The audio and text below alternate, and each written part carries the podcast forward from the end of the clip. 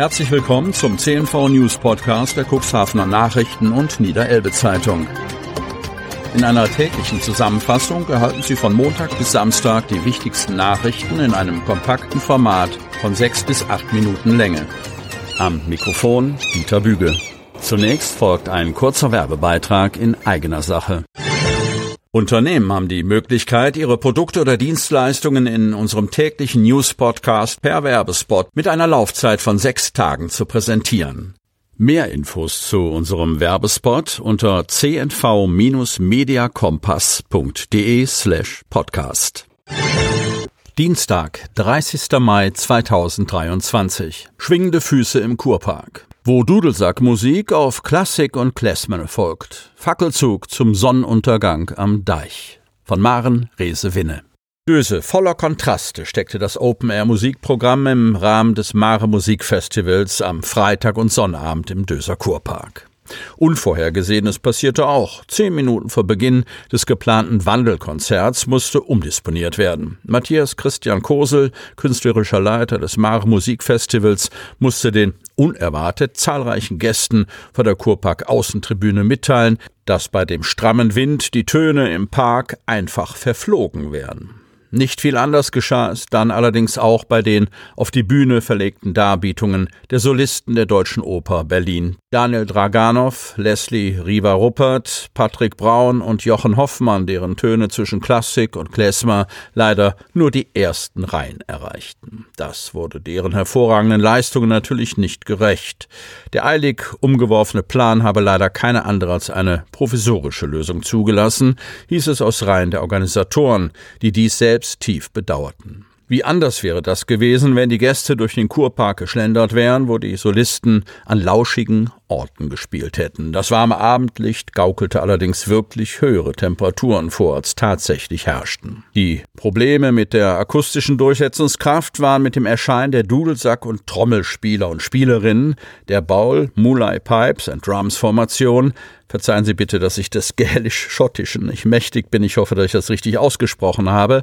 Schlagartig passé. Das Publikum, darunter Fans und Kenner dieser Musik, hatte seinen Spaß an der Qualität dieser Hamburger Pipes and Drums Formation, einer der erfolgreichsten im norddeutschen Raum. Eine Kostprobe ihres Könnens hat die Gruppe übrigens erst Ende März einem präsentieren können, der sich nun wirklich mit der schottischen Kultur auskennt. Bei dessen Hamburg-Besuch spielte sie für den britischen König Charles III., dessen Ehefrau Camilla, den Bundespräsidenten Frank-Walter Steinmeier und den ersten Bürgermeister Peter Tschentscher, was der König mit einem Gruß quittierte.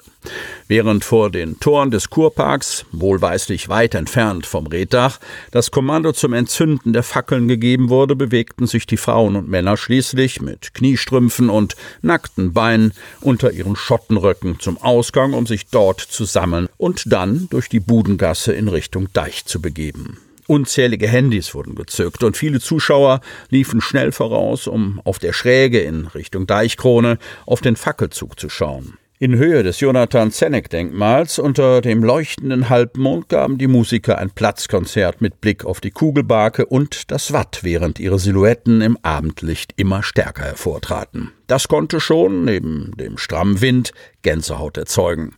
Nach dem Abschlusstitel Amazing Grace ging es über die andere Seite wieder in Richtung Kurpark. Ein stimmungsvoller Abschluss, der die Mitgehenden dann doch sehr zufrieden in den Rest des Abends entließ bleibt noch der Bandname, der auf einen legendären magischen grünen Stein, gälisch Baul Mulai, zurückgehen soll. Den soll der schottische MacDonald-Clan gerne mal in die Reihe der rivalisierenden Kontrahenten geschleudert haben. Immerhin wurden ihm auch heilende Eigenschaften nachgesagt. Die ersehnte sommerliche Stimmung kam dann am Sonnabend beim Gastspiel der Jazz-Combo der Deutschen Oper Berlin mit Martin Auer, Rüdiger Ruppert, Sebastian Kohl, Patrick Braun, Matthew Buchert und David Riano Molina auf.